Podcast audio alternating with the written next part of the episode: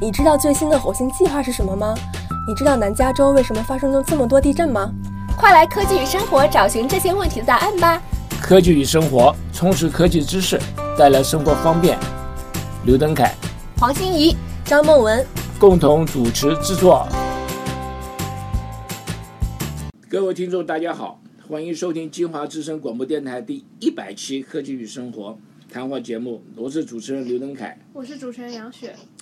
这个天气慢慢冷了，杨雪啊，这个转眼我们这个冬天就到了，说冷就冷，这两天真是晚上都非常冷。我们希望各位听众呢，注意早晚的这个天凉，要多加一些小心，多加一些衣服。从这个星期起，我们一共有三个星期，杨雪，我们就是连续的请到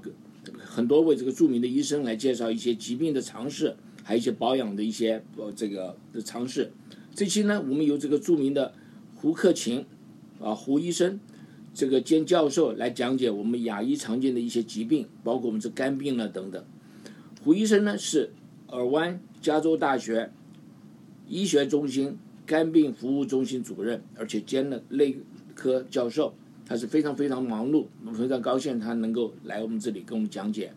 他曾经发表上百篇的文章，还有学术的论文。他曾经很多次呢被评为加州城县，就是 Orange County 的这个最佳的医生。是非常非常不容易，呃，胡医生你好，感谢您在百忙当中呢，主持人好，感谢你在百忙当中呢上我们的节目，和我们谈谈一些疾病，还包括我们身体最重要的部分，也就是我们的肝了。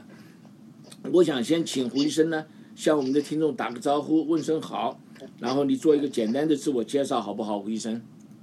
好的，呃，两位主持人好。呃，谢谢这个你们电台的给我们一个很好的机会，就是说向我们亚医呢介绍一下这个肝病的这个情况。呃，我本人就是说从这个呃呃大陆武汉同济医学院毕业以后呢，就一直在做肝病，所以在这个过去几十年呢，嗯，有机会呢就是啊为很大的呃呃一部分那个肝病的病人服务。嗯，因为我是在呃美国行医的话，我想这个我说这个正好是国语的话，呃，能够很为很多这个亚裔病人的话，我们这个这个华人的话能够服务，我想这是非常好的一个事情。也谢谢你们，再次谢谢你们电台给这次机会。呃，感谢你来。我们这个俗语说啊，人食百骨杂粮，不可能不生病，生病是真的是非常痛苦的。我就非常感谢现在这个医学发达，让我们的减少生病的机会，而且可以减少生病的这个痛苦，恢复的非常快。尤其像我们这个离乡背井的游子，更是非常非常重要的一些一些这个能够减少痛苦。在这里呢，我就向所有的从事医疗的人员，包括胡医生在内，表达我最高的敬意，非常非常感谢你们。首先，我想请问胡医生，有哪些这个疾病啊，是我们牙医中常见的？还有呢，是不是这些东西是地区有关呢，还是跟种族的一些有关呢？好的，呃呃，这个肝脏的呃疾病的话，在我们亚医里面是比较常见的。嗯，如比如说这个嗯 B 型肝炎，或者是大陆叫乙肝，呃乙型肝炎的话，它是一种病毒性的肝炎，呃，它在全国范围内的话，亚医里面占的是最多的。那我们那大陆中国的话是人口大国。就是说，呃，这个乙肝的病人是非常多的，在东南亚，包括台湾，包括亚呃香港，呃，其他的这个呃东南亚的地区的话，都有这个非常高的发病率。除了这个乙型肝炎或者是呃 B 呃 B 型肝炎以外，另外一个就是 C 型肝炎，我们当时一个个的讨论，也是一种病毒肝炎，就是大陆的叫的话叫叫丙肝丙型肝炎，啊也是病毒性的。还有一个，我们现在随着我们这个生活条件的好个越来越好，大家这个饮食啊，就是说。啊，有时候可能还是不注意啊，这个体重啊，我们不断的在呈上升趋势，这个我们这个嗯肝病上面的一个很大的挑战啊，那就是我们等一下要讨论的就是脂肪肝，脂肪肝呢要要按这个病的种类来说的话，脂肪肝可能是呃所有肝病里面最常见的，啊，还有一些其他的，我们等一下谈一下，就是说这些肝病的话，时间一长它也可以导致并发症，比如肝硬化、肝癌，我们等一下会提到的。OK，非常好。那我在我们讨论这个病之前呢，我们先来讨论一下肝的作用是什么。比如说，我们我们大部分知道心脏的比较容容易了解，但是肝脏的肝脏的主要的这个功用在哪里啊？很好的问题。呃，我们说这个肝脏是我们人体呃里呃内的话最大的实体器官，它的主要作用它是个化工厂。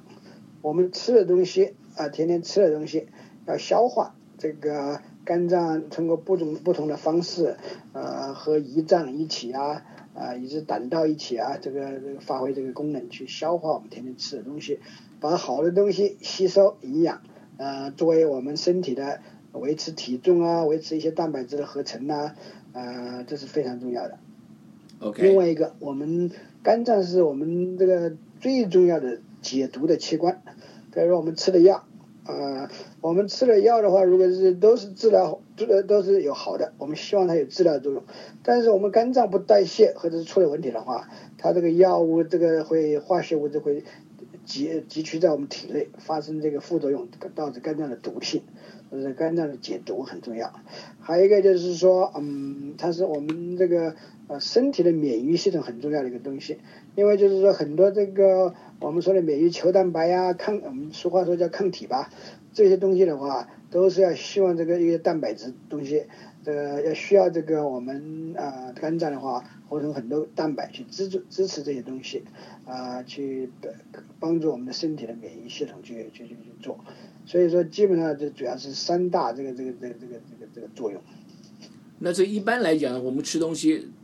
来讲，都是可能会有一些对于身体不见得是全部都适合的东西，对吧？那都都是要靠这些我们的肝脏、肝脏呢，还有我们的消化系统把把它排泄出去了。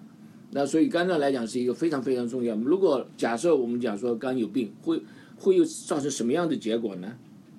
好的，呃，一般的话，我们我们说肝脏的，一一般肝脏如果是和和其他器官一样的是发生炎症的话，就是说有些损伤的话，也我们叫发炎炎症，啊，这个就是说呃，在肝脏我们就叫肝炎，啊是病毒引起的我们就叫病毒性肝炎，是脂肪肝引起的我们叫脂肪性的肝炎，然后其他的呃类型我们也有。呃，不同的称呼，所以开始是就是说它有它也是发生炎症，但是我们肝脏是一个非常就是呃勤劳的器官，啊，他会工作非常非常努力，啊，不到这个器官的损伤不到百分之五十左右的话，一般的话我们很少发生症状啊，或者是有这个并发症，就是刚才你说的，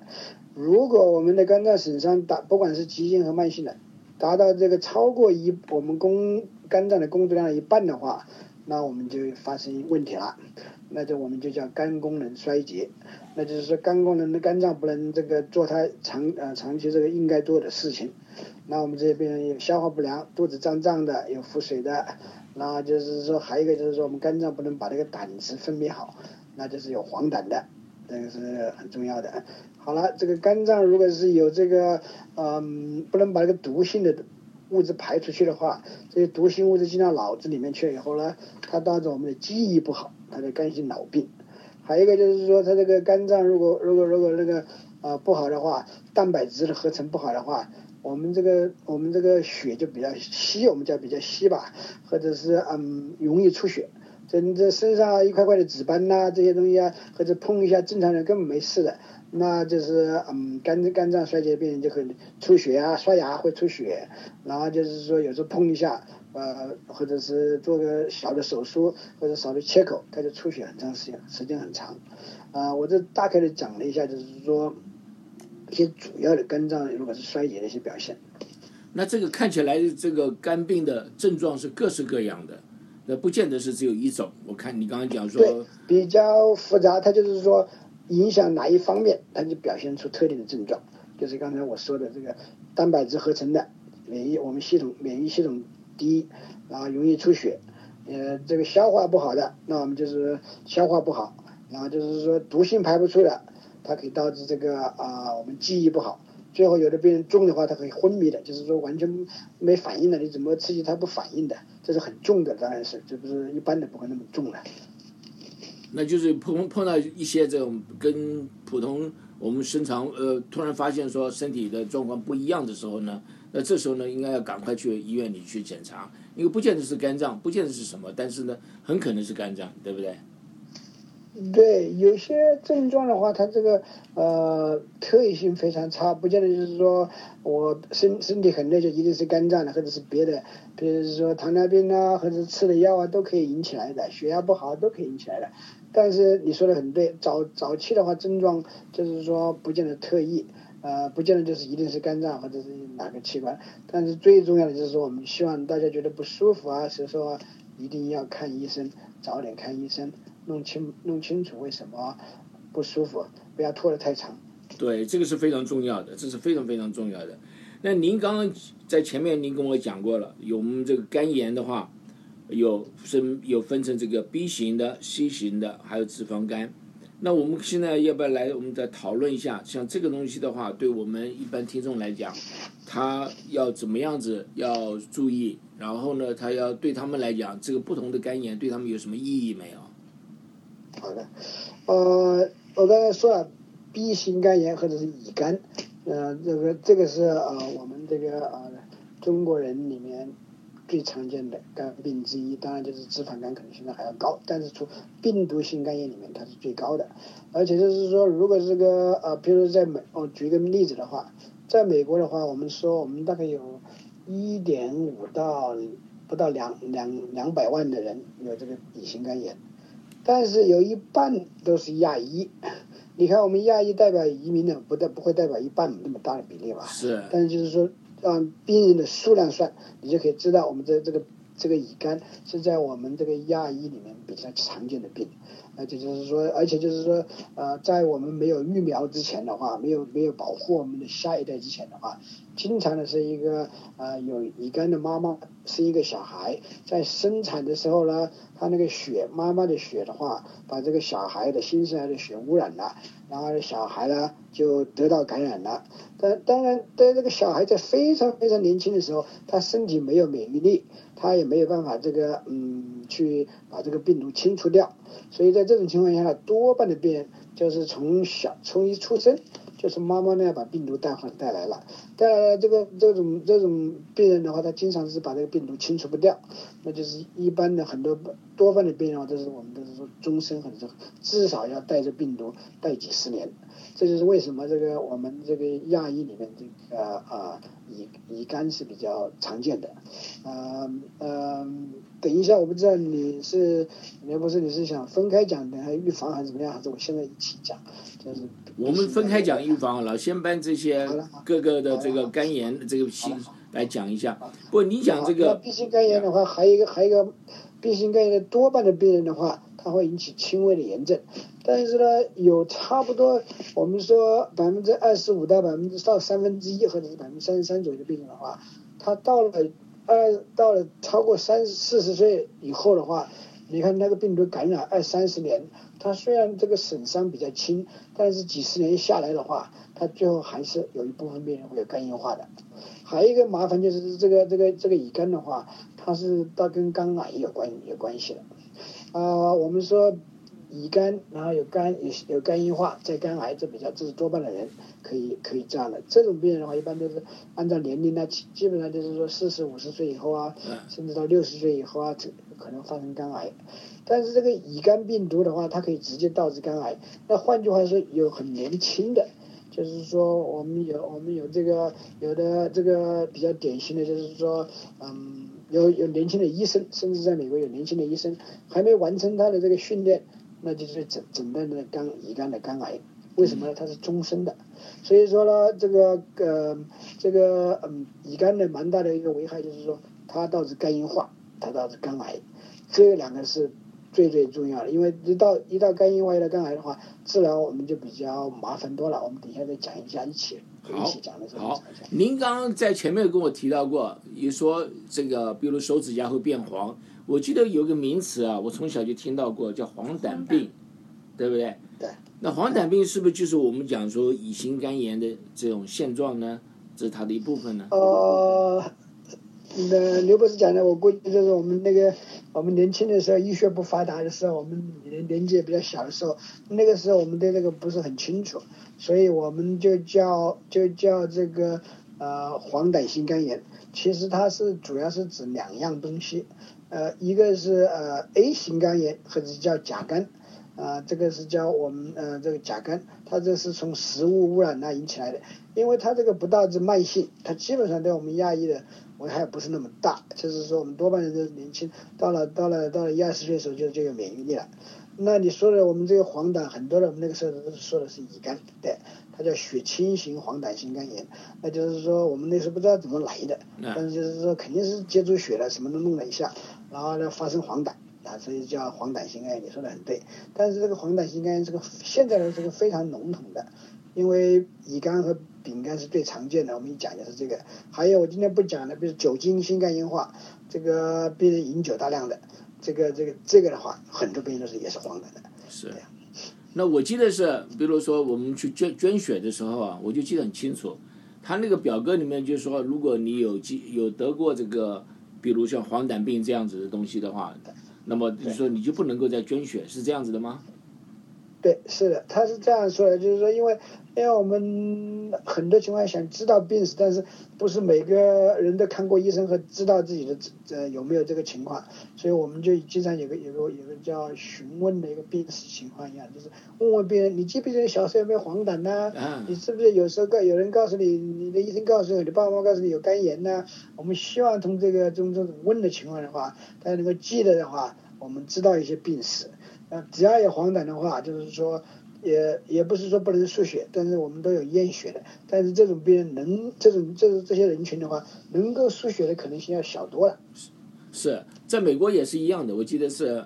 像我们办公室每一年当然都有这个捐血车子来啊，那么你就去看他那个表格，那么他上面也写的非常清楚，就是说如果你有得过黄疸病啊。那么他有特别特别注明说不希望你来捐血，所以我就记得很清楚这样子的。说的很对，对对对，他是先问一下，然后根据情况再做一些验血筛选一下的。对呀，那那个在台湾来讲的话，我从小在台湾长大的，我记得他们有讲说这个这个肝炎是可以传染的嘛，是不是？对对。那我们就这。我们这这个卫生单单位就是说，你要去哪里吃饭的话，就自己要带一个自己的筷子，就是干净一点的，那么这样的话不会被传染到的。对。那它是对，它主要是通过我们这个体呃，我们叫体液吧，是身体一些分泌物，主要是血液，其他的也有，其实但是主要是血液的话，就是它有含有病毒的量是最高的，所以我们不希望就是说啊，接触这些东西就是。暴露就是危险的，危险的暴露。是，那你又提到除了这个 B 型以外，还有这个 C 型，对不对？还有脂肪肝。我们这这两另外两个也谈一下吧。好的，C 型肝炎呢，从从这个病毒来说，它跟它跟那个呃 B 型肝炎不一样。呃，首先他们的病毒就跟我们人一样的，病毒也是一个家族，它病毒的这种类不一样。这个乙肝的话，我们叫 DNA 病毒。那就是说，那个病毒的话，它会进我们细胞的这个呃遗传基因里面去的，它这个清除比较难。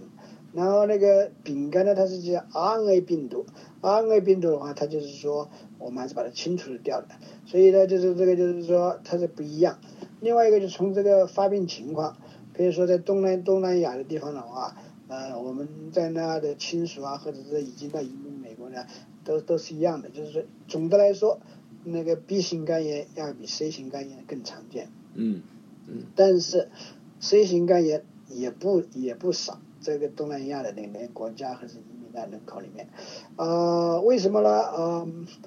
我们我不知道呃，刘博士记不记得我们小时候打预防针的时候，那个针头是煮过的，那个针头不是一次性的，现在是一次性针头，以前的话打一个针就是。那个那个针头打了一个人，再把它收起来，再消毒，它当然消毒的了。对但是有时候消毒消的很好了，我们不知道，所以我们就觉得这个有很多这医疗方式上面可能还是有这个危险的。对。但是这两个病毒都是基本上是通过血啊、身体的这个体液啊，当然性传播也可以的啦。但是主要是体，就是这个血液啊这些这这传传染，比如说输血啊，或者是用这个呃静脉的针头啊。啊，就是尤其是呃共用针头啊，有人那那个那个很呃，以前的话用药的人话都不知道有这个风险，他这个针头用了就就互相都用一下，那一个人有有这个肝炎的传给传给另外人了。对，现在的话就是说大家都知道好多了啦，但是就是说这还是一个风险因风险因素了，这危险因素在这，所以这个在丙肝呢跟那个乙肝不一样的情况就是说，它嗯，它一般是先有这个呃肝硬化，然后再有肝癌，它还有一个就是乙肝，我们等一下讲一下，乙肝的话我们有疫苗，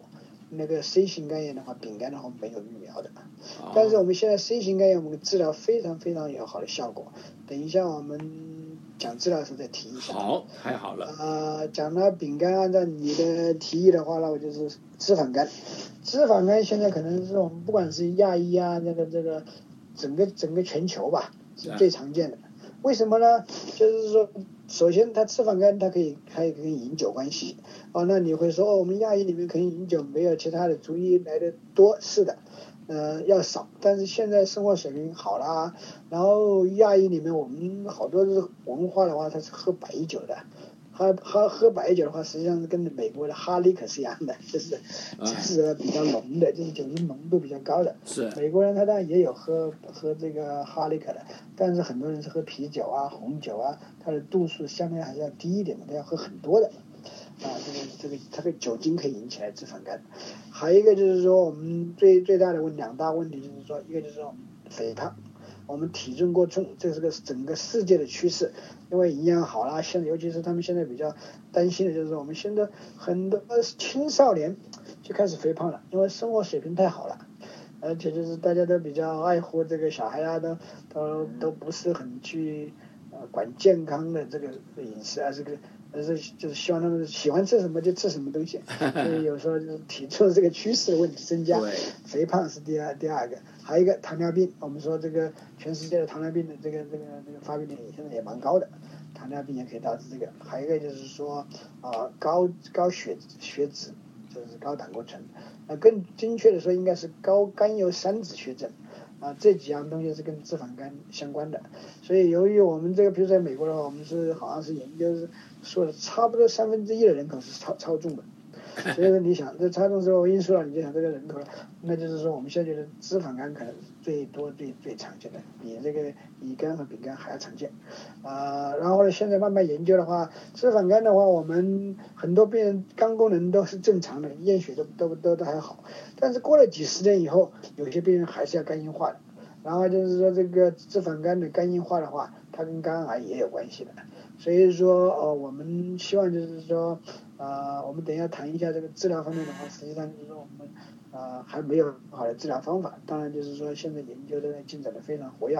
啊，希望在几年之内有有这个药出来。但是目前就是今天啊，今天说的话，我们还是没有有效有效的治疗。是。所以，对。这是三个常见的肝病。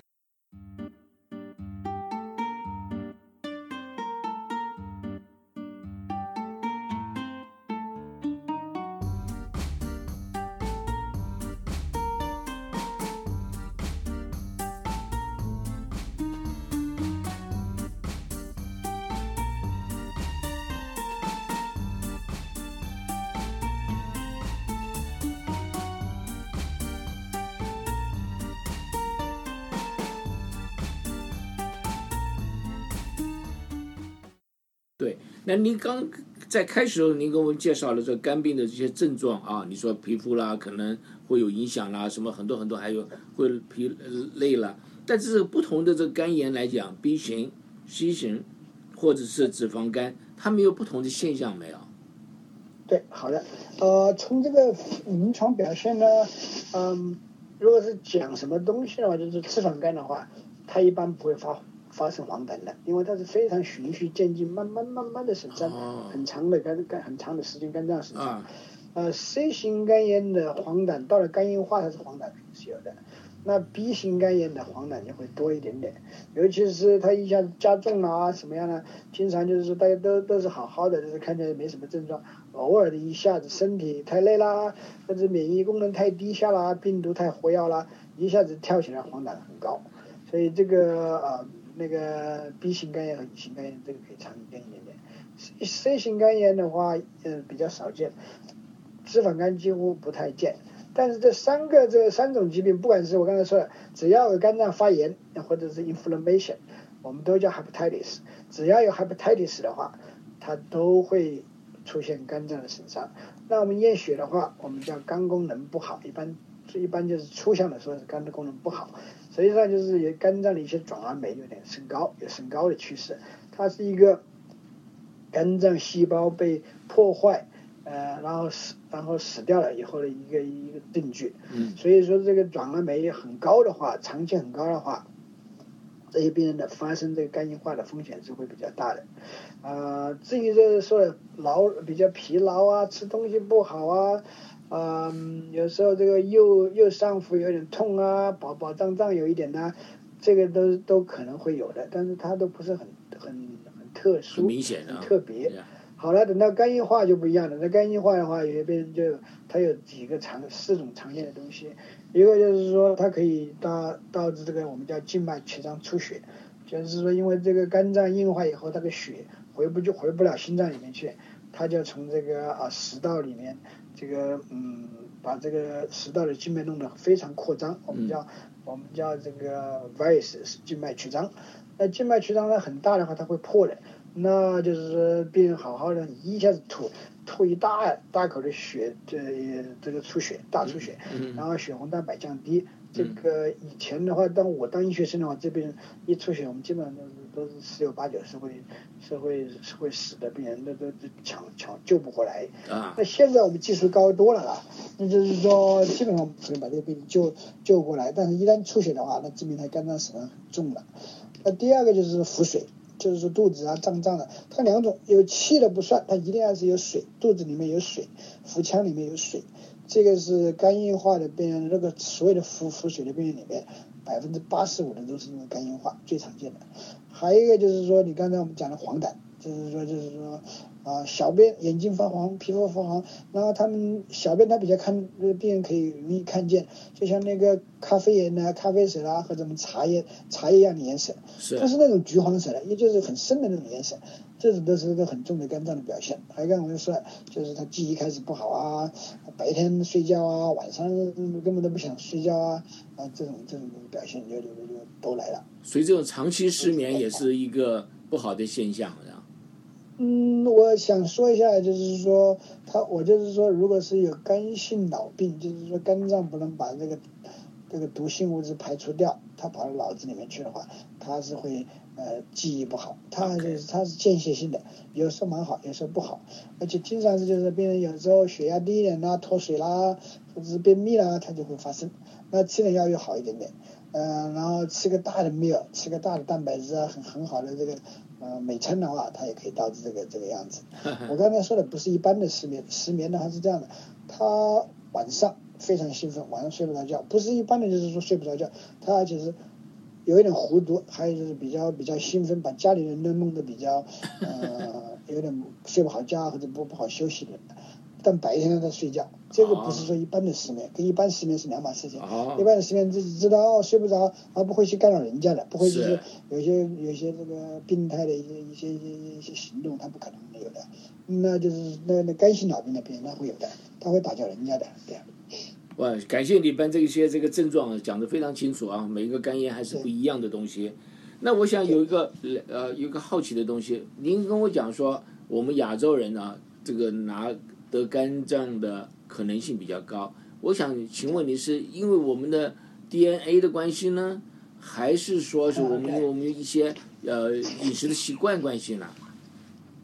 很很好的问题，我们呃这个我们还是不是很清楚，但是我们觉得不是遗传的东西，呃我们觉得可能就是说我们还是根据我们亚裔有些生活习惯。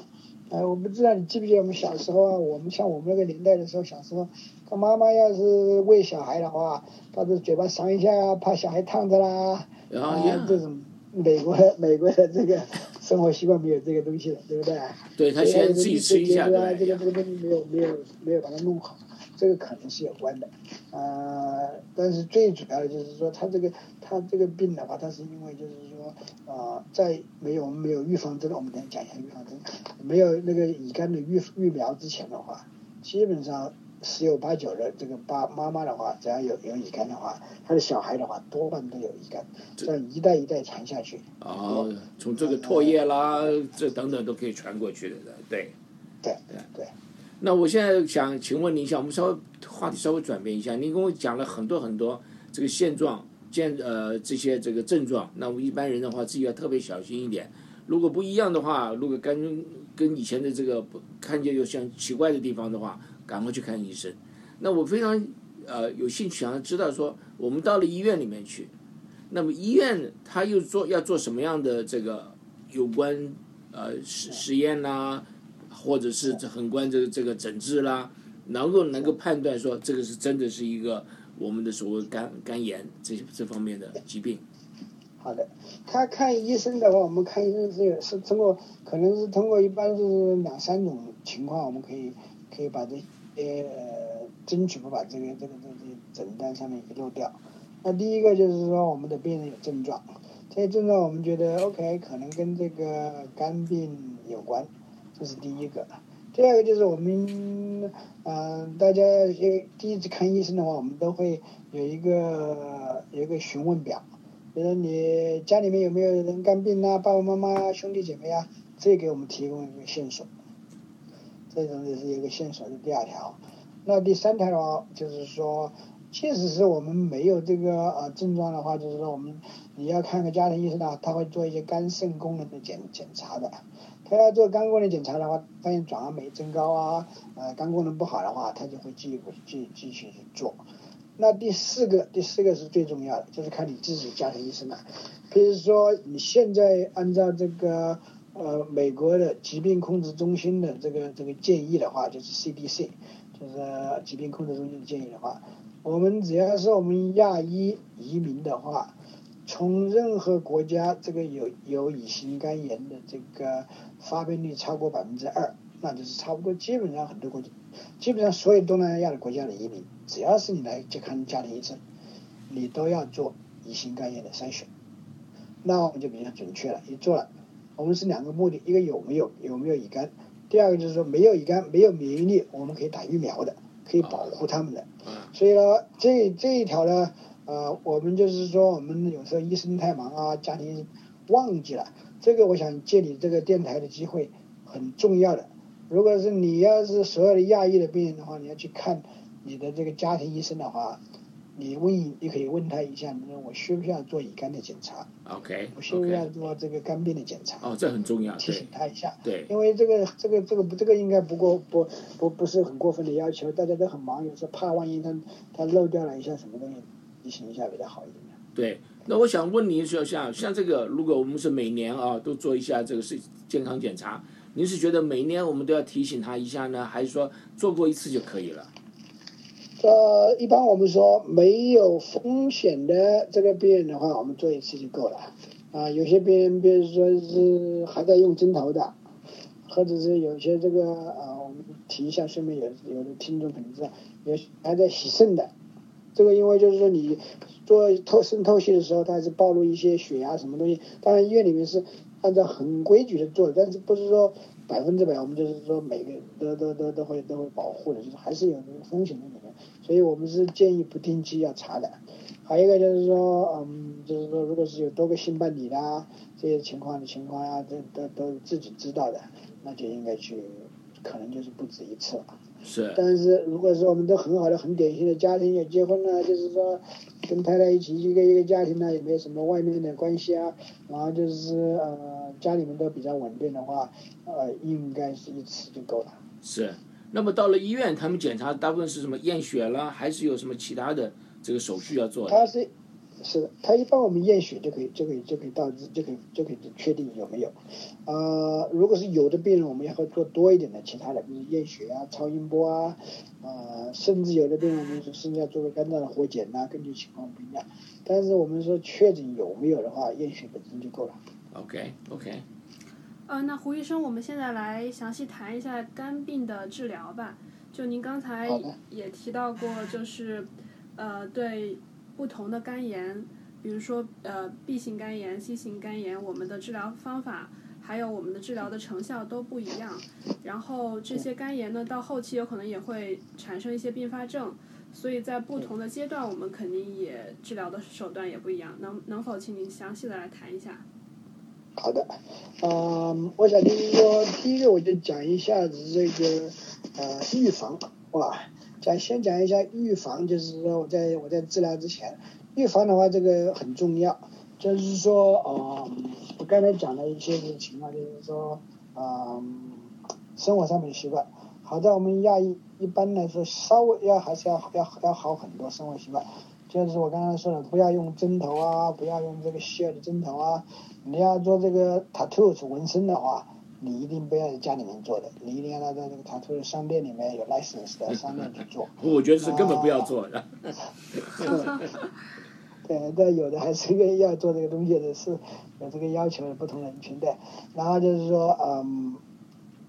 性伴侣的情况，我们就是说在不知道情况下，应该应该使用避避孕套啊这些情况啊那个要注意的。生活上面的话，比较比较注意就是说，我们不希望体重过重，体重过重可以导致脂肪肝，但是可以导致很多其他的情况，比如说是高血压呀、高胆高胆固醇啊，甚至糖尿病啊，都可以跟体重过重都有关的。所以你，我是建议这个嗯。呃，大家可以去去网上查一下，一个叫体重指数，叫 Body Mass Index。你要把这个字打进去，打到 Google 里面的话，它会跳出来的。它就是用这个身高和体重跟你一算，你把你的身高和体重也放进去，它就会告诉你你是多少。呃，但是你，它又会告诉你你是最像你这种情况，理想的体重是多少？没关系，你觉你觉得这个比较麻烦，我们年纪大点不会做的，我觉得你们建建议你们问问你们的家庭医生。我的理想体重到底是多少？我超重没有？是这个我们要问我们的医生的。还有一个就是说饮酒，饮酒我刚才我们已经谈了谈了很多了。虽然我们的这个饮酒的这个百分率可能没有其他族裔高，亚裔里面，但是我们有的是喝白酒的。这个这个啊，我是很不赞成这个这个这个这个喝白酒的。嗯，尤其是现代社会，大家什么应酬啊，什么东西啊，太多了。啊，这个是我们的文化，这个是亚裔的文化的。希望就是说，不要不要去喝白酒。确实，确实要要喝酒的话，少来一点点红酒啊，一天不超过一个 drink 啊。如果没有肝病、没有肝硬化，应该问题不是很大。是。但是千万千万不要把我的话引申了。我要是说一个小饮一个小杯，你放放一个很大的杯子，那不行。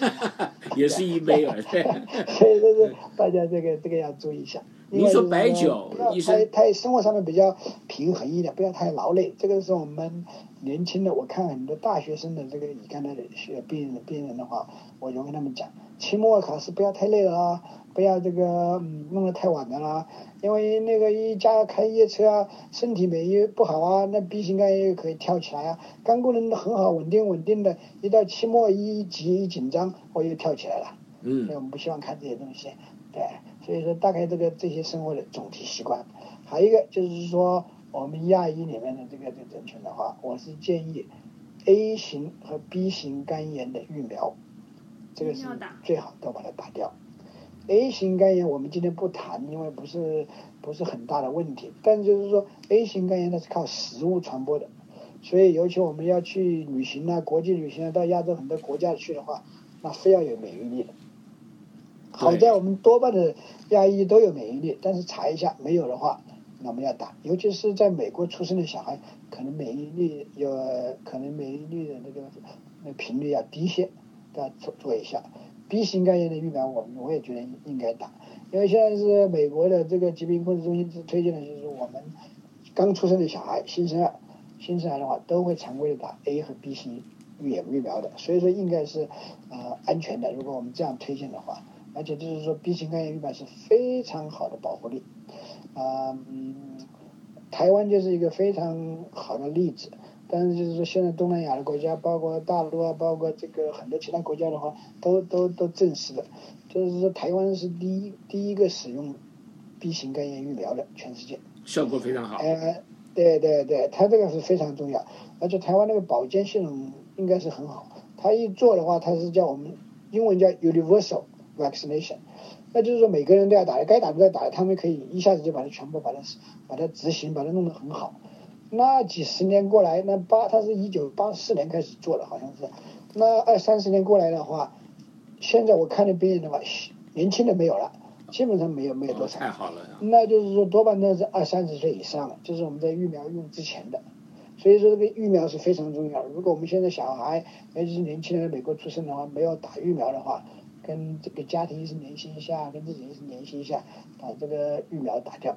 对，我知道说，通常如果你到国外旅行，尤其说到一些比较卫生差的地方，那他这个都会建议你来做做这个疫苗。但我想请问呢，这个打这个疫苗的时候有没有一些反应，有一些现象？比如说，我也怕说要打这个疫苗。那我有些反应。我现在讲的只是 A 型肝炎和 B 型肝炎疫苗，我们主要是讲讲肝病。你刚才说的非常对，除了这个呃 A 型肝炎疫苗以外，它有好多东西，比如说呃呃，尤其是跟这个拉肚子这些关系的一些消化吃东西引起来一些呃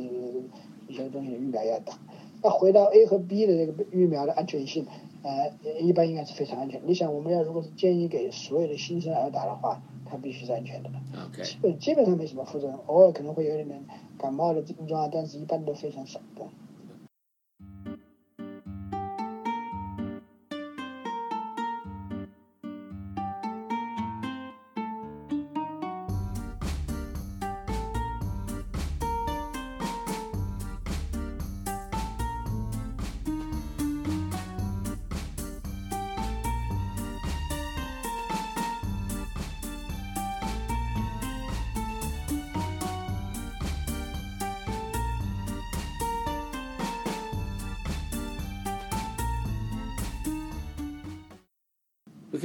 这这个了解非常好，非常好呀。然后就是说，嗯，治疗，如果是我们谈治疗的话，你们看有没有问题？没有没有问题，我们就就讲一讲治疗。好。好的。好的好。那治疗我就按三种、四种情况讲吧。呃，第一个就是 B 型肝炎的。B 型肝炎的话，就是说，嗯，好多年，我们从一九八四年一开始用呃那个 B 型肝炎疫苗，很成功的，但是我们还是没药。就是说，呃，一直到一九九八年的话，我们才真的有第一个口服药。呃，口服药它叫拉美福定。拉美福定的话，就是说它是一个，它是一个真的是 revolution。啊，但是我们很快发现这个拉美福定的药不太好。为什么呢？它耐药性非常非常高。那经过呃多少年的再研究的话，啊，就是说我们现在市面上有四到五种的口服的乙肝的药，嗯，都比都比较有效。但在美国的话，我们只用两种，因为它的这个副作用比较比较小，还有一个就是说，最主要就是基本上耐药性比较低，或者是没有。啊，一个是叫啊安安，中文叫安替克韦 a n t a c v a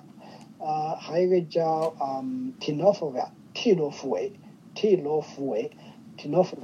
那刚才刚刚上个星期的话，FDA 又批准了一个新一代的替洛夫韦的药。所以我们说我们有口服药，这些药吃的话一定要就是说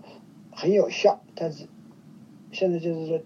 这个比较挑战的就是说我们不能停药，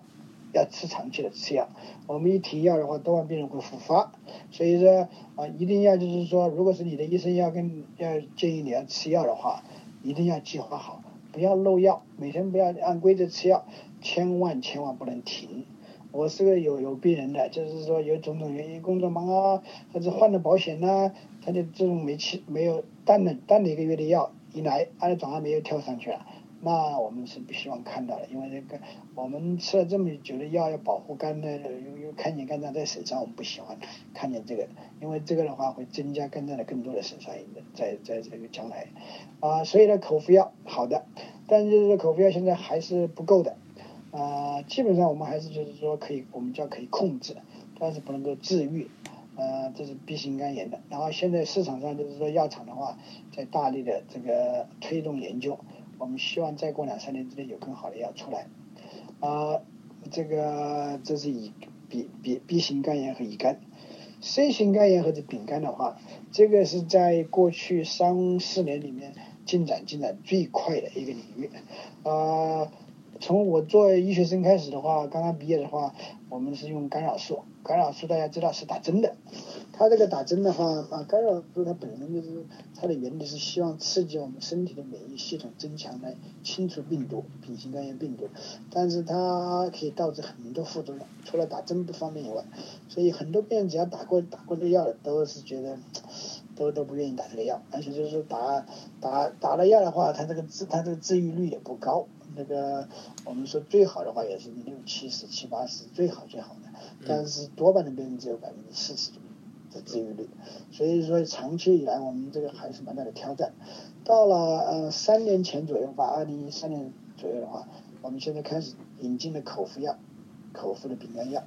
那从去年开始的话，我们完全废废除了这个干扰素打针的药，所以多半的药都是一天吃一片。它一片里面可能有两种药，一般都是两种药，还有就是有的就是说给你几片药吃。啊，一般的疗程的话，三三个月左右，当然也有的到四个月左右的，嗯，根据情况，但是一般的话三个三个月的治疗，三个月的治疗的话，我们说嗯，治愈率可以达到百分之九十五，治愈率 OK。哦，那很好。这个跟乙肝不一样，嗯，乙肝是控制率，就是我们吃药，我们就可以把它控制，病毒到检测不到，但是你一停药它会发的，这个是丙，这是乙肝，丙肝的话，我们到了吃了三个月停药。百分之九十五的病人，病人就不复发了，我们就停药了，所以这是一个非常非常好的一个一个这个进展。丙肝嘛，就是说我们没有预感，但是就是说治疗现在进展非常非常快。所以这个如果我们在线上面的这个华华人的朋友的病人的话，有丙肝，你的医生告诉你哦，你不能打干扰素，好久了什么你，但是你很重，你不能打，不安全，不能吃药，现在已经不对了。OK，这个都可以都可以治疗的。OK，一定要去看。OK，家庭医生和最好最好的是专科医生，胃肠科医生或者是肝病科医生，啊，这是丙肝。OK，脂肪肝，脂肪肝嘛，就我刚才说，它是一个我们身体的那个代谢不平衡的一个后果，所以肝肝脏的损伤是一个后果，它不是像那个。嗯，乙型肝炎和 C 型肝炎病毒导致的肝脏的损伤，所以它治疗上面我们很还是蛮棘手。那我们基本上就是说，希望就是把这个失去平衡的代谢，能不能再把它弄成平衡，这个是很重要的。所以我们现在花很多时间的话，就是说教育我们的病人和他们一道，鼓励他们去，我们叫这个纠正或者是去掉这个那个脂肪肝发病的风险。或者危险因素，我们叫，或者英文叫 risk factors。那我们一定要体重把它控制好，不要过量饮酒。然后就是说，嗯，如果是胆固醇高、油三酯高的，我们要治疗；糖尿病一定要控制好。这几个是我们目前比较做的最多的。脂肪肝的这个也现在非常活跃，我估计就是说，应该在两年不超过三年之内，我们新药上市。OK。治疗这个脂肪肝。所以说是脂肪肝呢，我们一定就是希望能够早期诊断、早期嗯啊随访。对我我插一个话题啊，那个胡医生问一下，这个美国这个在这个肝病的研究方面，是不是还是是世界领先的？还是说这些医药的发发展了等等的话，在其他各国更 做的更好一点？说的很对，美国的这个在医医药生物科技上面的话。是领先的，所有的新药开发，所有的研究方面都是都是领都是领先的。OK，我们这个刚才说的这个那个那个丙那个那个丙型肝炎的药，呃，很多都在这个东南亚的国家还没有批准，所以还没还没能够用。所以美国的话，我们已用了三年了。所以你说的非常对，这个就是说怎么样把这些药推广到这个全世界。而且我还没讲一个话，就是说这个药这些药非常好，但是都是太贵，非常非常贵，所以我们这个也是蛮担心这个我们的健康保险的这个系统啊，花了太多太多钱去去治这个病，所以说就是说希望就是说，嗯，有更多的药出来的话，药厂能够把这些药价价格要要稍微放松放松一些。对，主要我问你那个原因啊，我有听说有一些我的朋友就说啊，美国这个医药，呃，药物。批准太慢了，他们就到墨西哥去，是希望就用那些比较先进的这个药物。不过按照你所讲的，美国的这个药物来讲的话，不是，尤其在肝脏方面，我们讲肝脏方面，这方面来讲，比其他的国家你认为是要进步很多。所以我们有一个很重要的一个信息在这里，就是说，不要随便听听信别人说啊，到其他国家去。事实上这来讲的话，可能这个反而是一个反的效果。呃，非常好，刘博士，这个问题是好的。刚才我没有这个回答这个问题，嗯，这个因为涉及到一个一个药厂的一些公司的这个这个一个战略问题，就是费用的问题。呃，如果按照这个标准的话，美国的肯定是最好的。嗯。但是，但是按照费用来说的话，美国的这个审批程序啊，你刚才说的，是的，非常严格，而且关键是非常贵。所以有些公司的话，他希望就是说把一些早期的研究的话，嗯，拿到国外去做，是不是说快一点点？但是就是说你我要我们美国的医生使用的话，他必须要在美国做临床试验的，这个这个是这个是走不掉的，这个一定要做的，因为这个美国这个 政府这个保护这个大家的这个健康或者是情况还是做的非常好的，是那没有一个评审，那么一个控制标准，那就不好做了。是所以很多国家的话，这个方面比较会出问题的。所以我们这个从这个来说是对的。啊、还有一个你说的这个事情，我就简单说一下。我本来，呃，我我还没想到这个问题。我刚才说了，那个丙肝的话，这个这个药很贵。现在呃，台湾我具体不是很清楚，呃，大陆我是知道的，就是说，他大陆现在没有这个政府没大陆政府批准的药，但是呢，他们可以在印度买到这种药，去而且非常便宜，比美国便宜的多。啊，我想这个就是说我我这个对我当医生来说，就是说希望这个病人能够呃拿到这个药，但是有一条就是说，在你光到拿到药的话，你的医生不懂治疗的话，那是蛮麻烦的。就是说，希望在医生的指导下去去做这个事情就比较好一点点。但是这个就是说买药基本上是自己病人自己的事情，呃，好的医生也不能说到什么地方印度去买什么药。因为我的建议就是说，你如果是要真的这样做的话，最好看先看医生，看你需要哪种药，拿到单子再去买，应该是好一点点。和我好多国内的医生是朋友给我打电话，我买好药，我要吃了。我说你不能吃啊，你肝脏吃不安全的。哎，我已经买好了，那那就不好弄了。那就是说，有时候有时候就是说，大家想这个这个这个这个这个心情大家都理解，要把药药要用对，这是很重要的。对，否则的话这个本末倒置啊，把个这个倒过来没有用的。您说的非常好，就是呃一定要听从医生的这个就指导，对吧？所以说您呃您可可不可以和我们的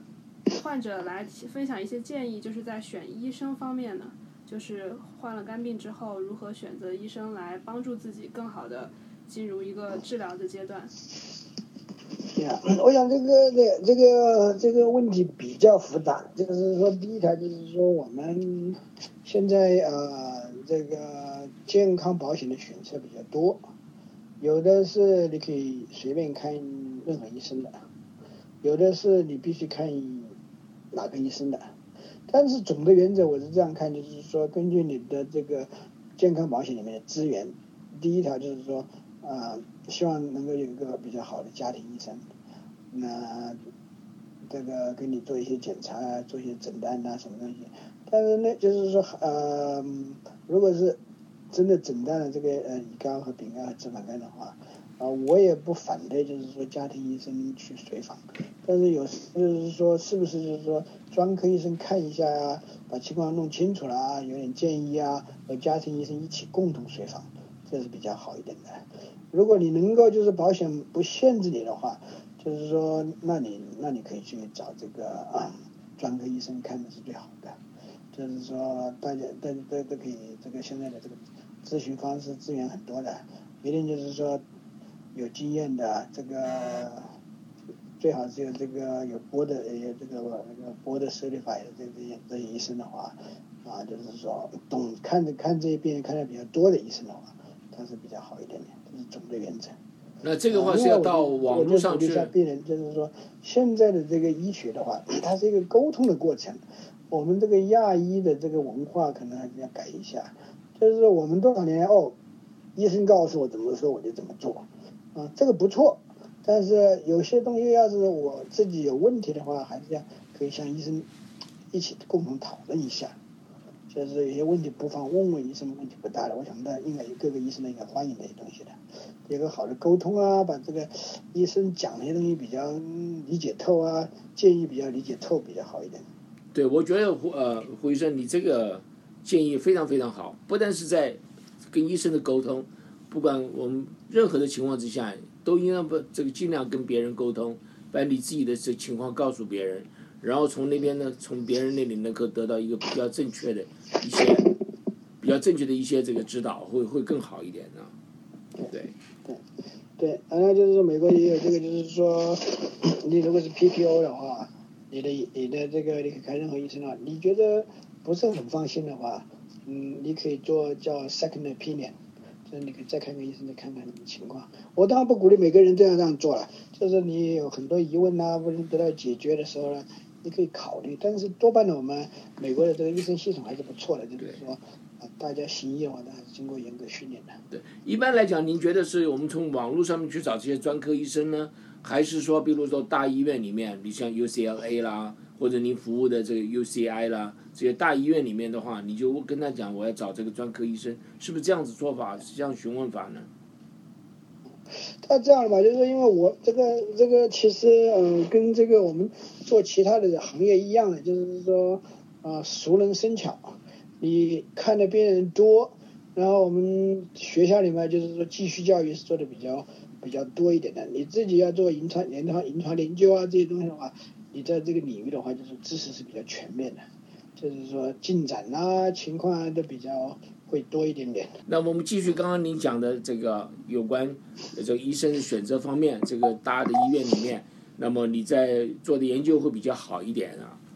所以说你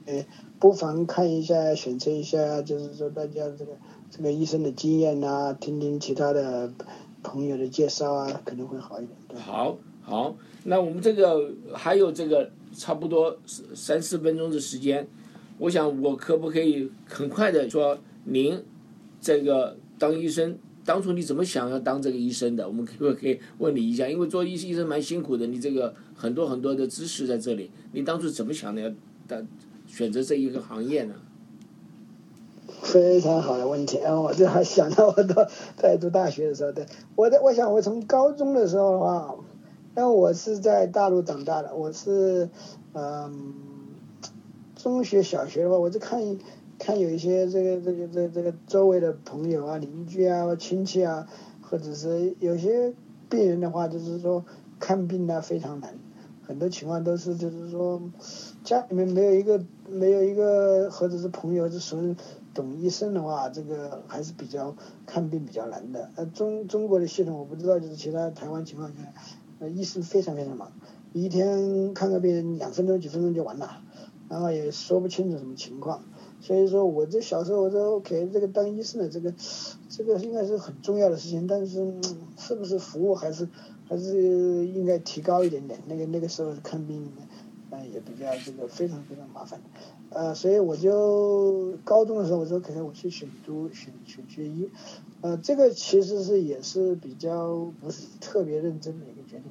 但是我进了医院的话，我就通过实习啊什么，我就发现这个肝病这个这个这个这这这那个时候的乙肝的话是是非常非常非常多，而且那个时候呃还没有疫苗，呃，同时就是说根本就没有治疗。一般就是说，我们就用保保肝呐、吃点中草药啊，什么把它弄一下，但是没有一个药，所以说是，呃，非常非常这个，而且死亡率非常高，肝癌发病率非常高。我跟人说了，要是有肝硬化的病人来一个吐血啊，有腹水的话，那个死亡率非常高。所，以我就在医学院里面，我我就觉得我对肝病特别感兴趣。所以就是非这个医生就这个喜欢这个立从小立志要救人呐、我们这个时间差不多，我您给我给我们做一个一分钟的结论好吗？我想，对医做医生的话，你这样选选择这选择这个职业的话，这个为它是一个服务行业，一定要为自己的客人，也就是病人服务。我们学了这么多的一年的医，这么多的训练，嗯、目的就是要希望为病人服务。我想这个这个这这这个当医生的绝大绝大部分的医生都是一样的一个一个怎么样把我们的病人的这个的痛楚啊或者疾病减轻或者治愈，这是我们医生的这个最大的这个这。你要看到你的病人的症状改善了啊，已经好多病人再来看我，都都嗯很重的肝病到恢复啊，哎，病人高兴，我们也真的真的高兴。对，非常非常非常非常感谢您今天到我们的节目来。我们今天今天时间到了，非常感谢胡克勤医生啊，胡医生，他对肝病的预防和治疗的知识和我们分享。希望胡医生你有有机会再回到我们电台来，好不好？我们就好好再再多谈一下，因为这个病况来讲的话是比较多的，尤其是我们亚裔比较多一点的。我们再度感谢胡克勤医生到我们节目来，希望有机会您回来告诉我们新的发展。本节本节目《科技与生活》是由刘登凯。赵梦文和杨雪共同制作，本节目合作伙伴为南加州科工协会，同时感谢金华之声台长李金平先生和辛一佳女士的大力支持。下周六下午三点到四点，我们下周六呢还是谈医学有关的东西啊，希望大家能够准时收听。祝大家周末愉快，尤其是感恩节愉快，再见。